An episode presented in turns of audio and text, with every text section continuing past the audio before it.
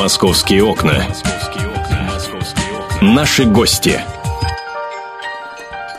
13 часов 5 минут в Москве. Комсомольская правда. Прямой эфир прямо сейчас. Как и обещали, на вопросы нашего обозревателя Алексея Богомолова отвечает руководитель Главного управления МВД России по городу Москве Анатолий Якунин. Вам пришлось, Иванович, потрудиться в разных субъектах Российской Федерации. А, пришлось э, поработать в райцентре, в областном центре небольшом, да, э, в городе Миллионнике, зам там, э, начальником управления в другом старинном русском городе. Есть принципиальное отличие работы в Москве от этих вот мест, где раньше приходилось работать. Но Воронеже я работал не первым заместителем начальника управления внутренних дел по городу Воронежу, а по области я работал. Там 2,5 миллиона населения. Это город только миллионный областной Воронеж, а так-то область 2,5 миллиона. Э, специфика, ну специфика здесь какая? Ну это столица России, сосредоточение органов федеральных властей, Министерство внутренних дел рядом здесь, особый контроль. Значит, э, средства массовой информации представлены в широком спектре. Там такого, конечно, нет. А так, в целом, объемы другие, объемы информации, объем происшествий, динамика этих происшествий, дерзость этих происшествий отличается. А что касается в целом вот, какой-то специфики в органах внутренних дел практически нет.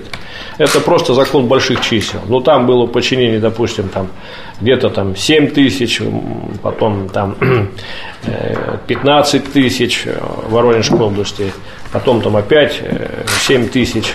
Ну, а здесь получается почти 90 тысяч. Естественно, так сказать, количество нарушений э, со стороны личного состава гораздо ну, чаще совершается. Реагировать приходится более оперативно на все эти вопросы более часто. Средства массовой информации больше дают э, и положительных моментов, и, конечно, отрицательных моментов, моментов, потому что все есть в нашей деятельности. Вот специфика. А так-то, ну что там структура уголовного розыска? Ну только там, допустим, 300 или 400 сотрудников по штату, а здесь их 2500. И такая же структура участковых уполномоченных и так далее и тому подобное. В этом плане особо никакой специфики нет.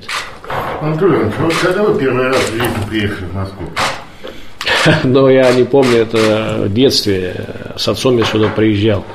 Это, наверное, может быть, в четвертом или пятом классе. Ага. Это, это было давно. Впечатление такое осталось до сих пор, как сейчас помню. Это вообще столько людей. И почему-то я запомнил вот в тот период очень большое количество милиционеров на мотоциклах и на улицах патрульно-постовых. Все они с портупеей, с белой такой были белых перчатках, так это красиво смотрелось. Вот я честно говорю, я ребенком был, и вот это мне бросилось в глаза, какая-то такая ну, высочайшая организованность, безукоризненность э, внешнего вида милиции того периода. И очень было много на улицах. Вот это я запомнил. Ну, Москва, понятно, что много... А что больше всего понравилось и что, может быть, не понравилось? Ну, мы приезжали в тот момент, как и все сюда приезжали, это в основном за покупками, по магазинам ходили, джинсы выбирали и так далее и тому подобное. Но, в принципе, всего много было, продуктов питания, различных товаров, гум, цум, я там пропадал. Это, конечно, ну, интересно все было, впечатления такие. Э, остались. Э, вот. Многое по жизни как-то, честно говоря, стерлась память, а вот это осталось. Угу. А что сейчас нравится и что не нравится? В Москве? Да. Ну, честно скажу, сейчас э, Москву я и практически не вижу. Вот так вот, как раньше я видел ее, спокойно, размеренно. Сейчас некогда на нее смотреть. Ну, в принципе, Москва-то, конечно, она, измени...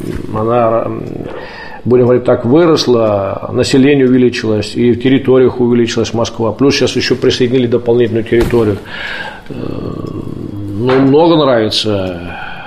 Культура в Москве – это самая наивысшая культура в Российской Федерации, здесь однозначно. А ну, Петербург называют культурной столицей? Ну, Петербург тоже, да. Но Москва все-таки, я думаю, здесь все-таки выше на сегодняшний день все. Ну, у нас все время соревнования столиц. Какая криминальная столица, какая культурная Ну, столица. криминальные столицы, они сейчас примерно на уровне, потому что и Питер, Санкт-Петербург, и Москву сегодня беспокоит эта иностранная преступность.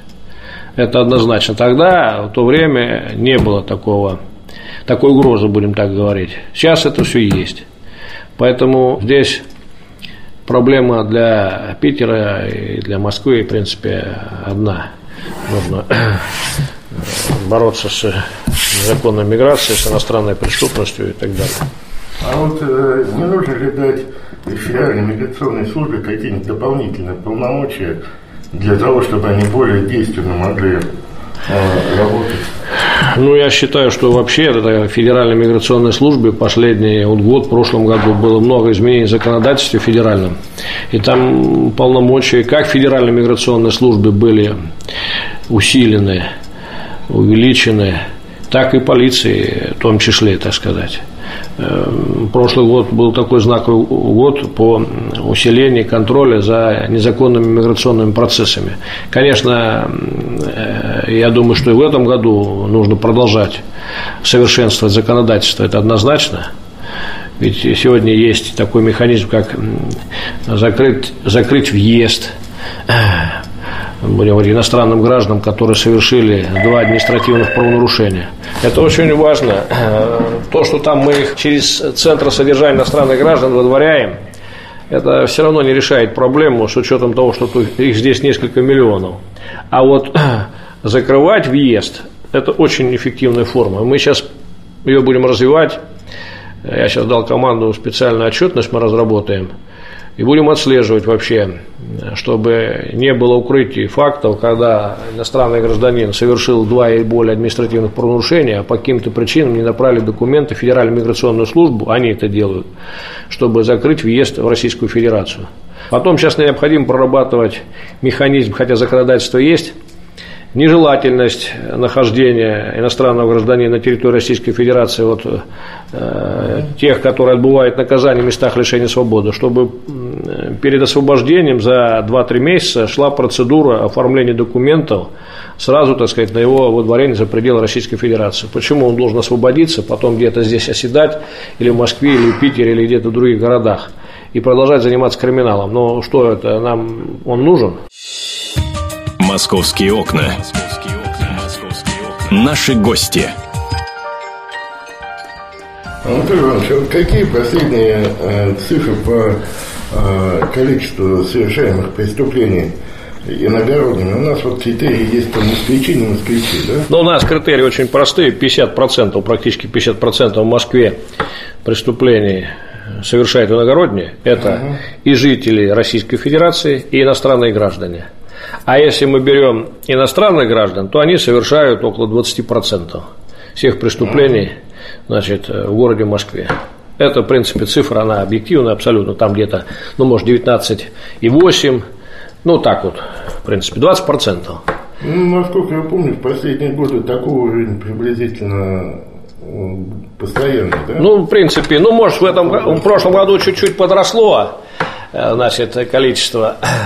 Но но, это, но это, по-моему, связано с э, активными да, это связано было с тем, что больше мы преступлений в целом раскрыли, поэтому, а это с учет ведется от количества раскрытых преступлений. Поэтому, а так, э, в принципе, чем больше будем раскрывать преступлений, тем уровень иностранной преступности будет возрастать, это сто процентов. Поэтому нужно раскрывать больше преступлений. А, а, учитывается ли отдельно а, преступления, которые совершаются, ну, скажем, там, выходцами из северокавказских республик? Нет, практически мы такого учета не ведем, э, потому что Северокавказские республики – это субъекты Российской Федерации, поэтому такого учета не ведется. Так, вот а, мы говорили в свое время, а, неоднократно и в прессе говорилось о том, что нужно ввести временные нормативы по а, прибытию а, сотрудников милиции. Как сейчас с этим ведется работа? Но мы, в принципе, это все сделали. Э, Группа немедленного реагирования должна пребывать на сообщения граждан до 7 минут. А следственная оперативная группа ну, группа немедленного реагирования, которая прибывает, она должна заблокировать, оцепить территорию, если есть преступник, задержать его и ждать прибытия следственно-оперативной группы во главе следователем, эксперты и так далее. Вот те должны прибывать не позднее 25 минут. Мы вот это только начали работу проводить. Это непростая работа. Вот честно скажу, в Москве это не так просто. Вот, допустим, в Новгородской области я это сделал легко. Потому что там нет пробок мы отфиксировали все районы, среднестатистическое до последнего дома в населенном пункте, от поступления районный отдел и сколько времени туда. Вот среднее все вывели, и за это, это время контролировали. Каждый день собирали сведения, и мне при приеме сдачи дежурства докладывали. Мы, эту, мы там эту проблему, по сути, решили. Но я еще раз говорю, что там нет пробок. А здесь, в Москве, очень непросто это все делать. Мы пытаемся, пытаемся. Я уверен, что Э, будут э, превышаться нормативы, мы будем это все корректировать, смотреть. Это где-то уйдет целый год э, на то, чтобы все-таки оптимизировать вот это время. Может быть, в каком-то районе придется и не 7 сделать минут, а где-то, может, чуть-чуть побольше. Но среднее вообще время должно быть 7 минут. Тогда это будет нормально. А прибытие сотрудников ГАИ а с сотрудниками ГАИ здесь отдельная тема. Сейчас будем и по сотрудникам ГАИ эту проблему решать, потому что Москва специфический в этом, в этом плане город. Еще раз говорю, по-прежнему место службы мы там все это сделали, в том числе и по ГАИ. И ГАИ пребывала за 7 минут спокойно, никаких проблем не было. Кстати, и от э, ГАИ и началось все. Когда ГАИ пребывала через час, там 30 минут, люди стали мне жаловаться о том, что ну это что такое делается, мы час-полтора стоим, ждем дорожно-транспортное происшествие, элементарно, никаких там последствий, и никто не может прибыть. Ну, город, Новгород, небольшой город. И я начал, так сказать, думать, как это решить проблему. И вот у меня пришло в голову, что надо нормативы вот эти вводить. И все пошло от ГАИ. И там, в том числе, мы для ГАИ определили 7 минут, я уж не помню, сколько там, значит, ну, очень быстро. И там выдерживалось это практически на 99%. Но еще раз говорю, что там нет таких вот пробок. Здесь хоть прям машину бросай бегом беги, или метро и так далее, тогда может быть можно выполнять этот норматив. Поэтому здесь немножко сложнее в этом плане будет реализовать это все. Но это нужно делать. Это нужно делать, придерживаться среднестатистического времени, потому что люди порой ждут и час, и два, и три. Ну какое доверие? Какая надежда будет на полицию, если по три часа ждать? Вот. Я всегда себя ставлю на место потерпевшего заявителя и заставляю руководителя это делать. Э, тогда ты прекрасно начинаешь понимать, что, ну, как бы ты себя чувствовал, если бы на место происшествия прибыли к тебе через три часа. И что бы ты сказал в адрес полиции? Какие добрые слова, в кавычках. Вот и все. Анатолий Иванович, вот а, у милиции сейчас, у полиции а, очень много различных функций, да? А, она должна, в принципе, следить за соблюдением законодательства во множестве сфер. Во множестве сфер. Вот принят там закон, например, о борьбе с курением. Вот э, как вы представляете себе борьбу милиционеров с курением? Они будут э, специально стоять, вылавливать курящих в 15 метрах от школы или вокзала, это... Или, или, может быть, с милицией вот, э, снять, вести как э, парковочную полицию, так какую-нибудь курительную. Ну, честно, я скажу, мы, в принципе, как бы и давали сигнал в общество, что все-таки нужно полицию в этом случае привлекать в самый последний момент.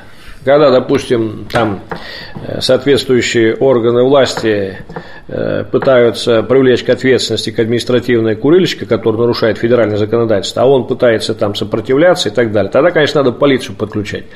Но, тем не менее, тем не менее, Э, полиция, конечно, в стороне не будет от этого процесса, и мы не стоим. Мы составляем протоколы, и к нам обращаются, потому что без полиции сложно. Полиция в жизни есть каждого человека и вообще э, всего общества, всего государства. И, к сожалению, даже этот закон без полиции сегодня ну, он, будем говорить так, не работает. Поэтому ну, мы задачи ставим, конечно, но честно скажу, с учетом сокращения 22% личного состава, нам бы, конечно, хотелось полицию использовать на таких направлениях, как предупреждение грабежей разбоев на улице города, убийств, и краж и других преступлений, более тяжких, сложных и так далее. Но, тем не менее, все равно закон федеральный, он возлагает и на полицию э, функцию контроля, и мы обязаны быть там, исполнять этот закон. А как Анатолий Иванович, вы относитесь к идее, которая сейчас активно высказывается, ну, известно, кем она лоббируется, но уже э, и в Госдуму такие предложения поступили о том, чтобы вернуть пиво на стадионы, на футбольные? Да я считаю, что этого делать нельзя. Мы, наоборот, идем в сторону уменьшения потребления алкоголя на душу населения. Э, у нас просто нет другого выхода, иначе просто нация, так сказать, она будет погибать. Поэтому я удивлен, что такая дискуссия идет, э, вернуть это все на спортивное сооружение и так далее и тому подобное. Не знаю. Ну, у нас же есть пивное лобби, вот они, собственно. Не, ну понятно. Здоровый образ жизни надо прививать. Мы так пиво 20 лет пили, дети пили и выросли уже пивными наркоманами. Ну, алкоголиками, вернее, не наркоманами, ну, алкоголиками. Ну, сейчас э, они уже другие напитки пьют. Пусть они он, больше строят спортивные сооружения, клубы спортивные, фитнес-центры подешевле, чтобы за счет оборота прибыль у них была. Вот и все. Вот что нужно делать сегодня нам. Тогда мы будем противостоять и наркомании, о чем президент страны сказал вчера, когда принималось решение о э, участии России в конкурсе, чтобы провести Олимпиаду 22-ю э, зимнюю в Российской Федерации. Ведь он сказал, что цель основная была остановить э, молодых людей значит, от этих пагубных сегодня влияний нарко, нарко, наркотиков, алкоголя и так далее и тому подобное. Ведь границ нету, Таджикистан, Афганистан, все хлынуло. Здесь же в Москве тонны тонны, вот сейчас я задачу поставил, дайте мне все-таки примерный наркорынок потребления наркотиков, сколько в сутки, сколько за неделю, сколько в месяц москвичи, кто сегодня, к сожалению, попал, э, будем говорить так, под эту, под эту зависимость, сколько мы потребляем наркотиков. Вот вчера я был на коллегии Федеральной службы наркоконтроля, и мы там проанализировали, больше всего задержано в прошлом году за сбыт наркотиков крупных партий, это граждане Таджикистана.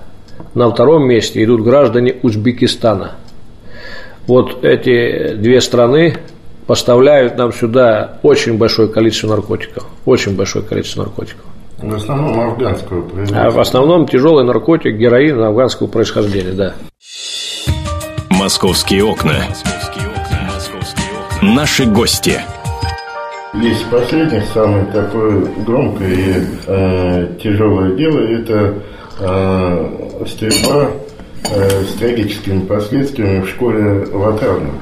Вы э, во время, э, так сказать, преодоления последствий этого преступления беседовали с отцом этого молодого человека? Но ну, вы знаете, там в той ситуации мы прибыли туда практически одновременно с министром внутренних дел Российской Федерации, я ему доложил, и он сразу сказал, что я тоже выезжаю на место происшествия. Мы туда прибыли, отец уже находился там, и по телефону вел переговоры с сыном. Значит, я дал команду, он попросился, что я пойду, зайду в класс, значит, буду его убеждать, чтобы он выпустил заложников и сдался.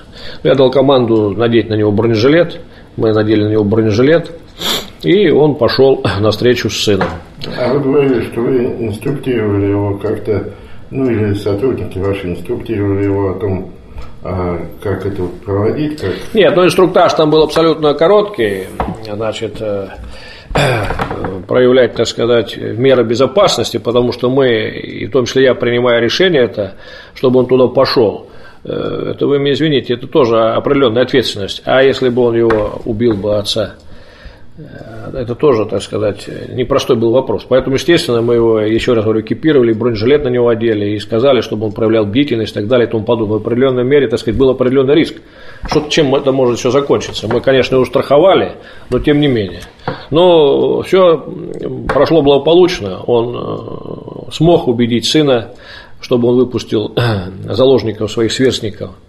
Значит, а последующем, последующем долго еще переговоры у него там с ним, с ним шли, и последующим, по сути, так сказать, воспользовался моментом, когда все-таки у того чуть-чуть стала притупляться бдительность, попытался его отвлечь, и там и оружие, и в этот момент сотрудники наши специального отряда быстрого реагирования, и, в принципе, он был быстро нейтрализован и задержан. Поэтому там такая ситуация была непростая. Ну вот, на ваш взгляд, так сказать, по горячим следам, из-за чего это произошло? А, это был какой-то сиюминутный нервный срыв или какой-то... Я думаю, что на этот вопрос может только ответить психиатрическая экспертиза, что произошло на самом деле. А отец что говорил? Отец в недоумении был, что сын абсолютно порядочный, э, положительно.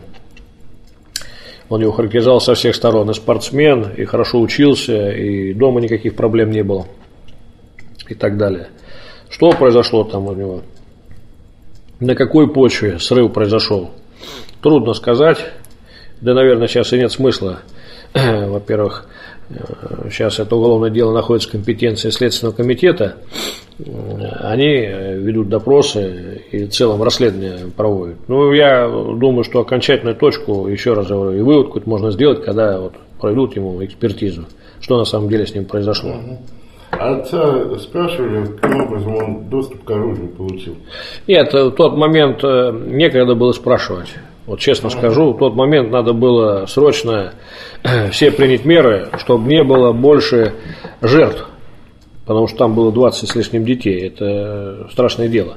А тем более у него два ствола, плюс там патрон, целая э, сумка, так сказать. Чем это все могло закончиться? Поэтому некогда было спрашивать каким образом у него оказалось оружие. Ну, видимо, каким образом? Видимо, он имел доступ или воспользовался ключом. Взрослый парень в 10 классе учится.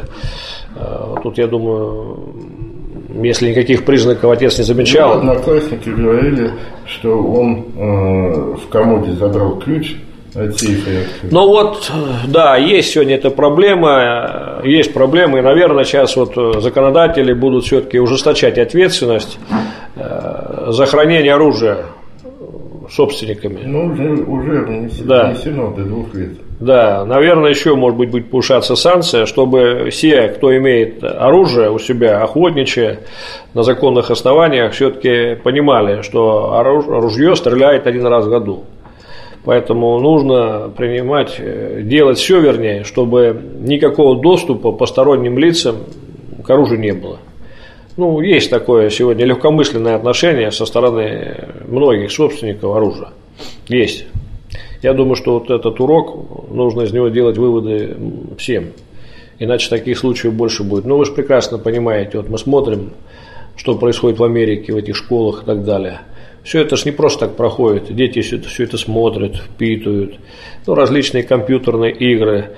Все это, конечно, отражается на психике, особенно вот такого возраста, как вот этот школьник 10 класса. Это же такой переходный период. В этот период э, всегда молодой человек э, или он дальше идет по правильному пути и становится таким достойным гражданином, или он попадает все-таки другой лагерь, связанный с криминалом и так далее. В моей практике сколько таких случаев было, я всегда говорил своим подчиненным, потому что сам этот период проходил, что очень важно здесь удержать нам молодежь и не дать возможность вот перешагнуть эту линию, чтобы они попали в другую, противоположную, будем говорить, лагерь, это связано с криминалом. Ведь молодые ребята, вот смотришь такие, вот кто привлекал к уголовной ответственности, это раньше это поближе был, как бы и сам раскрывал преступление, сейчас-то реже все-таки это, потому что ну, не хватает времени на это, другие объемы, и, может быть, и задачи, и статус, и так далее.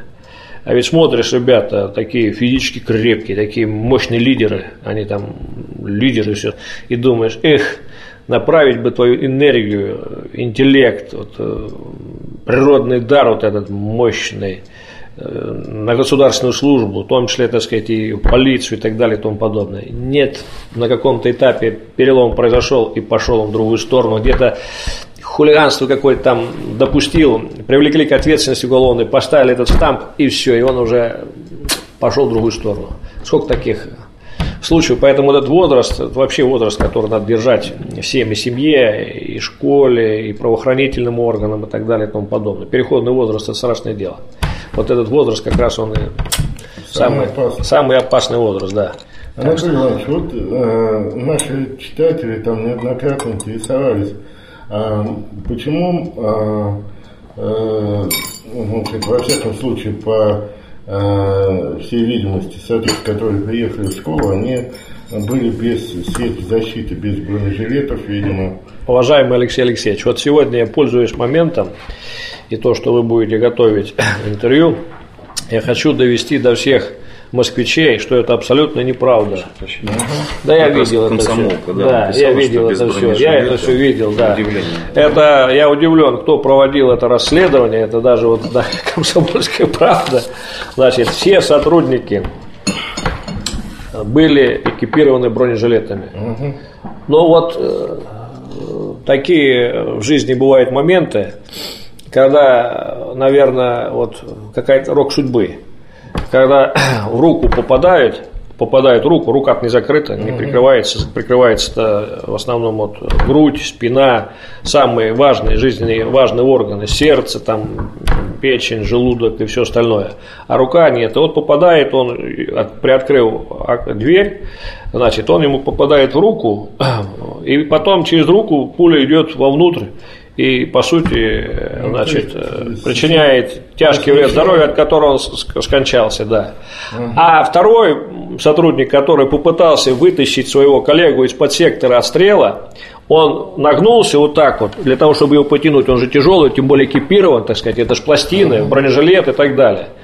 И он ему сверху стреляет и попадает в плечо, а на плече нет бронежилета. Здесь как раз вот перемычка матерчатая, вот этот промежуток где-то 5 сантиметров, ну да, где-то 5 сантиметров между плитами, между этими, не плитами, как я сейчас сказал, этим, пластинами. пластинами, между пластинами вот такой промежуток на плече, потому что ведь рассчитано вроде как вот не по-пластунски сотрудники наши, они бегут там и так далее, а это получилось он как будто вот так вот, он его потянул, вот, вот так вот он его потянул, и он его попадает вот сюда.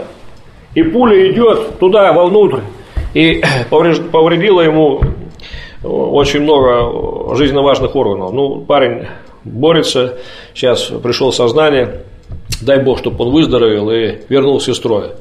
Ребята действовали абсолютно профессионально, ни в чем их нельзя обвинить, потому что, во-первых, применять оружие не могли, они знали, что там дети находятся. Во-вторых, Э, остановиться, может быть, да, вызвать какую-то подмогу и так далее, тоже боялись, потому что он уже застрелил учителя и вел, и вел бесприцельный огонь по окнам, там кто там где-то ходил на улице и так далее. Вот как в этой ситуации действовать? Есть такое хорошее выражение, каждый мнит себе стратега в виде боя со стороны. Я вот там был, значит, все это осмысливал, думал, думаю, может быть, надо было им оценить обстановку, вызывать какие-то там спецподразделения и все остальное. Мы-то сразу, как с министром приехали, сразу с нами приехал СОБР и все остальное. Но это специальный отряд быстрого реагирования, который как раз и занимается задержанием вооруженных преступников. Да, они экипированы, у них настоящие щиты, которые закрывают, которые не пробьешь и так далее и тому подобное. Но это группа немедленного реагирования, у них щитов-то нет, у них бронежилеты. Понимаете вопрос? На вопросы обозревателя «Комсомольской правды» Алексея Богомолова ответил начальник главного управления МВД России по городу Москве Анатолий Якунин. Интервью с Анатолием Якуниным читайте в свежем номере газеты «Комсомольская правда», а также на нашем сайте kp.ru. «Московские окна». «Наши гости».